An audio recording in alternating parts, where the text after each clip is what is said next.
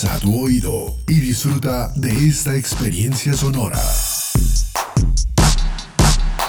Este es un podcast Radio Unal.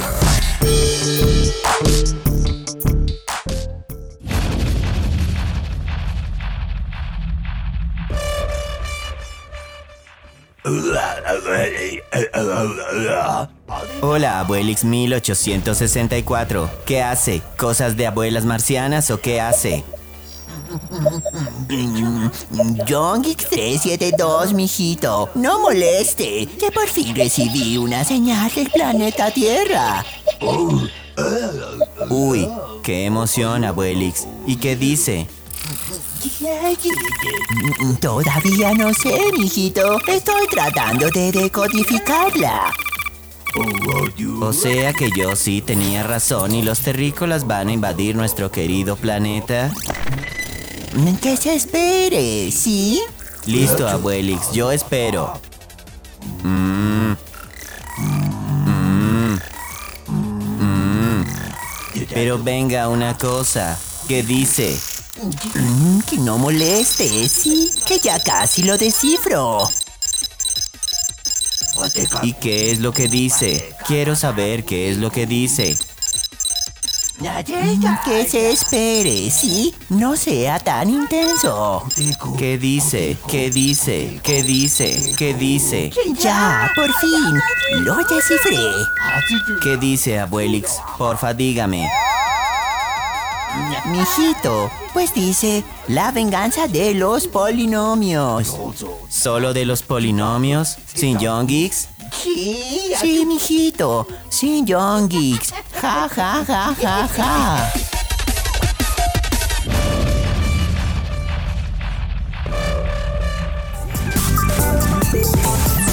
La venganza de los polinomios. El. Hoy en La venganza de los polinomios, rumbo Marte, conduce Santiago Vargas, el polinomio que se la pasa ay, suspirando y mirando las estrellas. Hola, hola, bienvenidos a este nuevo episodio de La venganza de los polinomios. Yo soy Santiago Vargas, astrofísico, profesor del Observatorio Astronómico de la Universidad Nacional y tal vez me recuerden porque soy uno de los polinomios. Bueno, hoy voy a tener un invitado supremamente especial, voy a hablar con Oscar Ojeda. Él en este momento se encuentra cursando una maestría en la Universidad de Purdue en Estados Unidos, pero ¿qué les parece si mejor dejamos que él nos cuente un poco sobre qué está haciendo allá en Estados Unidos y quién es? Bienvenido, Oscar. Hola Santiago, gracias por la invitación.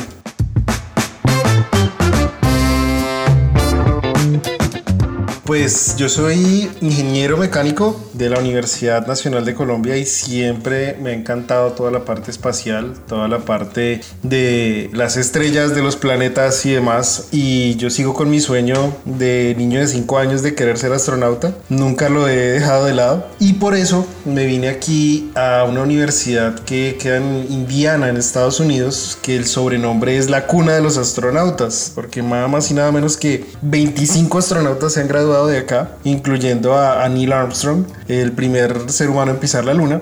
Y entonces, pues ahorita estoy en eso, estoy terminando mi maestría, estoy investigando un poquito de, cómo los seres humanos van a, van a ir a, a, Marte, estoy también sacando mi licencia de piloto privado, entonces sí, en eso, en eso estamos, vamos a ver cómo nos va. Bueno, bueno, bueno, ustedes ya se dan cuenta que nuestro invitado tiene una amplia experiencia y justamente por eso quisimos traerlo para hablar hoy de Marte. ¿Por qué Marte es tan importante? Pues eso vamos a escucharlo de la voz de Oscar porque fíjense ustedes que este año tres misiones espaciales han llegado al planeta rojo. Es decir, hemos batido el récord de exploración del planeta Marte que ya lleva pues más de 50 años. Pero para entrar en materia, pues lo primero que me gustaría que nos respondieras Oscar es ¿por qué Marte es tan importante? Porque es el objetivo de las investigaciones actuales ¿Qué hace que Marte sea tan especial? Bueno, Marte es un planeta especial porque está cerca a la Tierra en muchos sentidos. Digamos, bueno, las otras cosas que están cerca a la Tierra son la Luna, de pronto Venus, algunos asteroides, pero Marte es el único de estos cuerpos en los que pronto encontramos vida, ya sea presente, ojalá, pero también en el pasado, porque por cómo es Marte, por lo que podemos ver de Marte, posiblemente hubo agua que fluyó en su superficie, vemos eh, cañones, vemos eh, ríos, vemos un montón de cosas que nos hacen pensar que se pareció a la Tierra durante un tiempo y nos interesa mucho aprender de cómo es que ocurre la vida, porque pues es uno de los grandes misterios, ¿no? Y también entender cómo qué es lo que pasa con nuestro planeta y cómo podemos también entender mejor los planetas en, en general en el sistema solar y entender mejor la Tierra viendo una comparación de nuestro vecino más cercano. Así es, bueno, y tal vez muchas personas piensan que Marte es un objetivo de investigación reciente, es decir, que obviamente este año ha estado en las noticias por todo lado, pero ya llevamos muchas décadas, casi 60 años, desde las primeras misiones que se adentraron a estudiar este planeta, que por cierto es el planeta más estudiado después de la Tierra. Cuéntanos un poco, Oscar, sobre la cronología, llamémoslo así, de estos estudios, a qué misiones se han enviado a Marte, qué cosas se han logrado descubrir y por qué todavía hay misiones que se siguen planeando para volver a Marte y seguir haciendo cosas allá.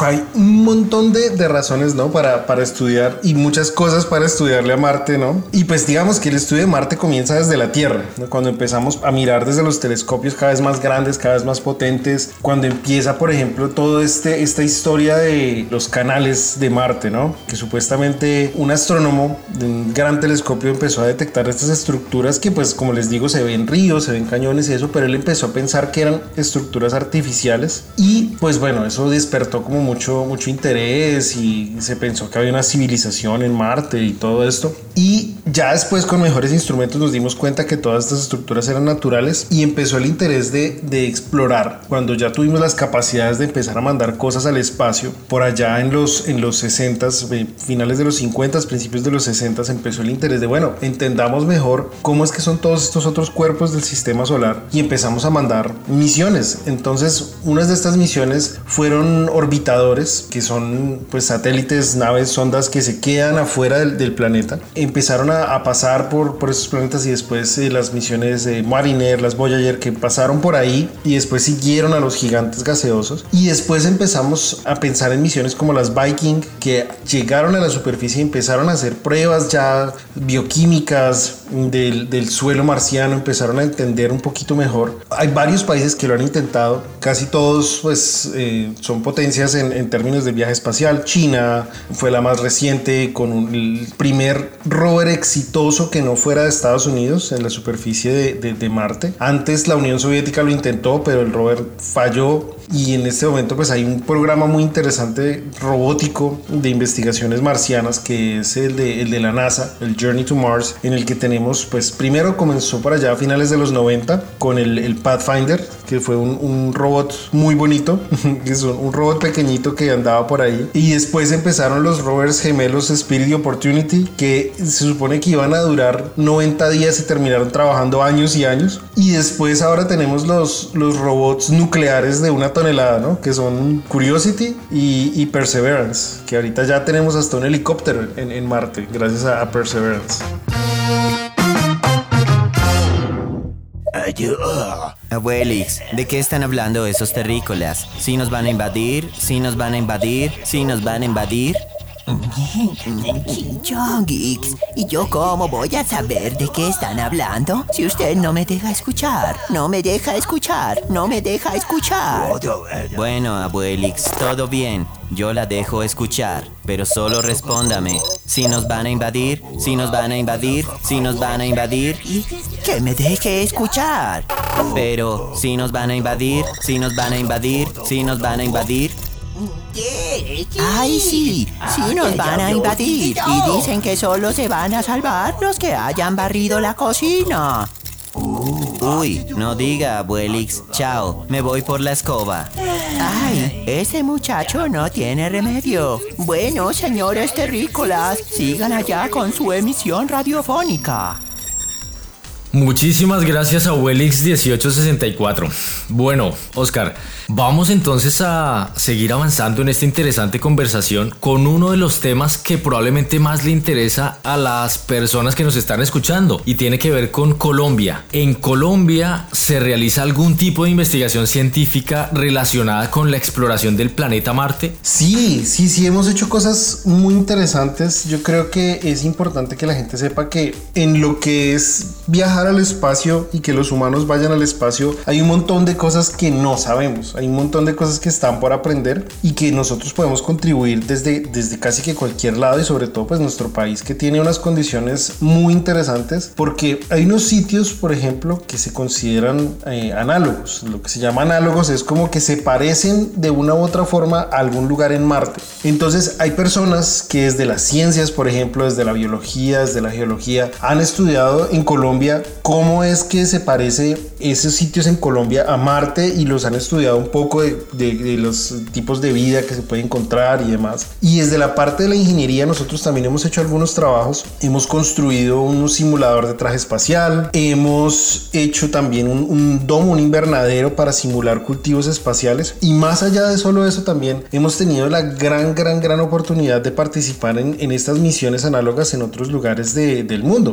Entonces eso ha sido un logro grande. Claro, porque es importante recordar que todavía ningún ser humano ha puesto sus pies en el planeta Marte. O sea, técnicamente no hemos visitado otro planeta, pues obviamente la Luna, pero es un satélite natural, no es un planeta como si lo es Marte. Entonces aquí llegamos a un punto importantísimo y es, y tú lo mencionaste, las simulaciones análogas, simulaciones del ambiente marciano, pero que hacemos aquí en la Tierra para de alguna manera prepararnos para ese futuro viaje tripulado. De hecho, Oscar y yo participamos con algunos otros estudiantes y comunidad de la Universidad Nacional de Colombia en una misión análoga en el desierto de Utah, en Estados Unidos, en el Mars Desert Research Station. ¿Qué te parece, Oscar, si les contamos un poco a nuestros oyentes en qué consisten estas simulaciones y cómo fue esa experiencia ya en el MDRS? Fue increíble, ¿no? Fue, fue el, observatorio que tienen allá, las fotos que se tomaron fueron, fueron geniales. Brutal. Y, y no, y la experiencia en general son unas simulaciones en las que un equipo de personas, pues con unos ciertos perfiles y con un interés por el viaje espacial, participamos en, en estos espacios en los que es una estación, ¿no? En la cual simulamos estar en Marte. Entonces tenemos un montón de restricciones, por ejemplo agua, no podemos tomar duchas, tenemos agua limitada, más o menos 300 galones, más o menos un, metro y medio cúbicos de agua para 7 personas durante dos semanas, lo cual es muy muy poquito. La comida toda es comida deshidratada o comida seca que toca preparar y rehidratar. Es, es un proceso bien interesante. Las comunicaciones están restringidas, nada de redes sociales, nada de, internet y, la cantidad de internet que se puede utilizar es, es, limitada. Entonces, con estas condiciones como que estamos encerrados, estamos eh, aislados. Yo he tenido la oportunidad de estar en dos estaciones. Esta de, de Utah, en la que hicimos la primera tripulación 100% colombiana, y una en, en Hawái también, que se llama High Seas, que queda en cerca a la cima del volcán Mauna Loa. Y en esta pues fui el primer colombiano en participar en una misión análoga en, en, High Seas y también simulamos todo eso, ¿no? Como el aislamiento, el hecho de estar lejos de todo el mundo, en un ambiente rocoso, en un ambiente lejano, digamos, a, todas, a toda esta cotidianidad, sin nada de verde, por ejemplo, nada de árboles, pues se produce algo de nuestra propia comida en los invernaderos y demás. Entonces, el hecho de que podamos participar de estas misiones es, es muy valioso para, para ver cómo es que nosotros lo hacemos, digamos, como latinoamericanos, qué podemos aportar y pues como colombianos, qué podemos aportar para, para todo este proceso. Sí, sin duda, los astronautas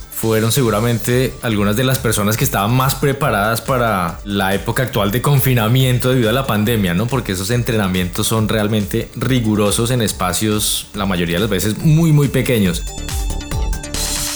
La venganza de los polinomios. El podcast.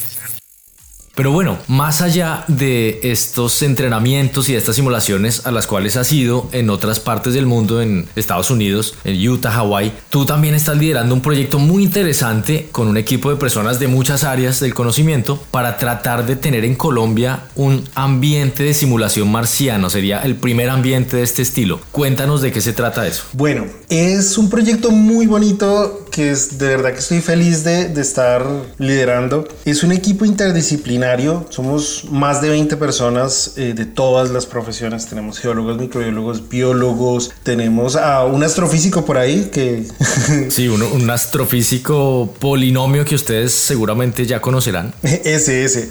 tenemos ingenieros, tenemos de también personas eh, de medicina en todas las etapas de su carrera y obviamente estamos abiertos a, empezar a vincular más personas. Y un equipo universitario de, de, diseño con el que estamos haciendo este proceso de, de diseñar y construir un hábitat que nos permita hacer estas misiones análogas en el país porque hay dos razones grandes. Una es que en este momento el vuelo espacial tripulado se está moviendo mucho. En este momento hay muchas iniciativas, tanto gubernamentales como privadas, para mandar gente al espacio. Entonces cada vez más vamos a tener que entender mejor cómo es que ocurre el vuelo espacial humano y cada vez vamos a tener que entender mejor cómo, cómo pasan ciertos procesos ya tanto técnicos como humanos y estos espacios van a ser necesarios. Entonces en ese sentido cada vez vamos a necesitar más misiones análogas, pero además queremos que más gente colombiana, que más gente se involucre en, en, este tipo de proyectos y para eso estamos diseñando y construyendo esta estación que ya está parcialmente financiada, que ya tenemos empresas interesadas en apoyarnos y demás. Entonces estamos diseñándola, construyéndola y ojalá podamos tener nuestras primeras misiones para principios de, del próximo año, inclusive finales de, de este año, del 2021. Y a un costo, obviamente sabemos que participar en estas misiones en Estados Unidos o en otros lugares tiene costos de visas, de viajes y demás. Y lo que queremos es que la gente pueda hacerlo sin tener que incurrir en costos tan grandes y que cada vez más sea accesible y lo que llaman democratizar el acceso al espacio. Así sea empezando por estos pequeños pasos. Bueno, eso es una excelente noticia porque cuando la gente escucha hablar de estos temas del espacio, pues se imagina por allá la NASA o SpaceX o estas grandes compañías o agencias espaciales. Y aquí pues estamos mostrando uno de los ejemplos de cómo desde Colombia podemos aportar en estos temas de exploración espacial. Y de hecho, pues ya para cerrar esta charla tan amena que, que, se ha hecho supremamente corta, me gustaría que nos contaras cómo ves el panorama de investigación científica en relación a estas áreas de la exploración espacial en Colombia, cómo visualizas el futuro del país en estos temas. Yo lo veo con mucha proyección, porque como les digo, esto es un campo que primero es para todo el mundo.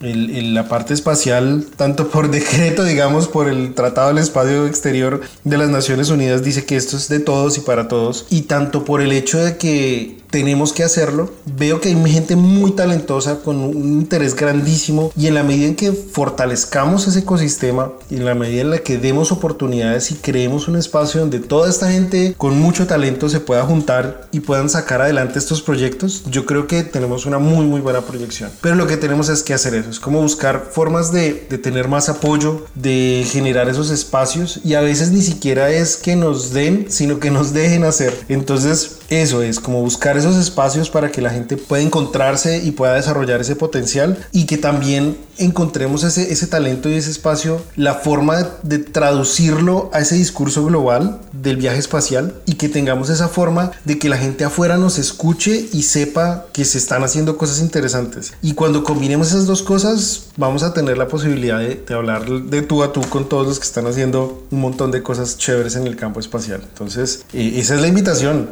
Adelante. Bueno, pues muchísimas gracias a Oscar Ojeda, ustedes ya lo escucharon, un apasionado por los temas del espacio que además contagia ese deseo de seguir profundizando en la investigación en temas de ciencias espaciales en donde Colombia tiene un gran potencial pero necesitamos más personas apoyando estos procesos y que mucha más gente conozca la importancia del desarrollo espacial. Así que bueno, un placer tenerte aquí con nosotros y esperemos que en una próxima oportunidad podamos tener un nuevo programa que probablemente lo hagamos desde Marte, ojalá estemos vivos para ver esos primeros seres humanos pisando Marte. Y a ustedes esperamos que nos sigan acompañando en La venganza de los polinomios, el podcast.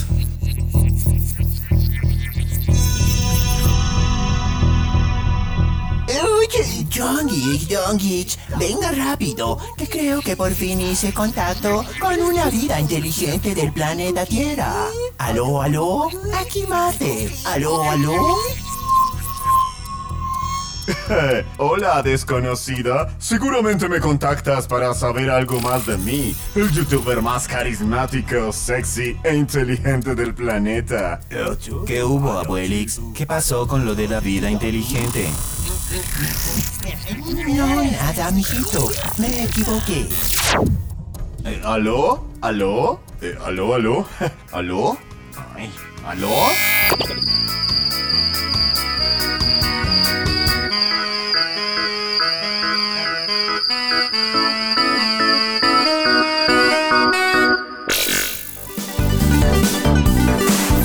La venganza de los polinomios es una coproducción de Televisión Unal y Radio Unal, con la producción sonora de Edgar Huasca y Alejandra Vanegas, libretos de Boris de Grave y John Rodríguez, realización de Daniel Mora, producción de Daniela López y Sebastián Martínez, y con la participación especial de John Garismo. Y de su abuelita, no lo olvide, mijito. Bueno, sí, y de mi abuelita.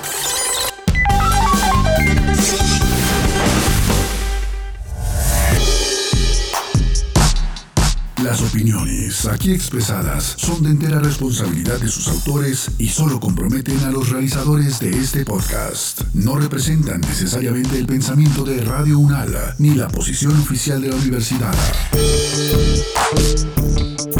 Este y otros podcasts en nuestro sitio web podcast.unradio.unal.edu.co. Universidad Nacional de Colombia, proyecto cultural, científico y colectivo de nación.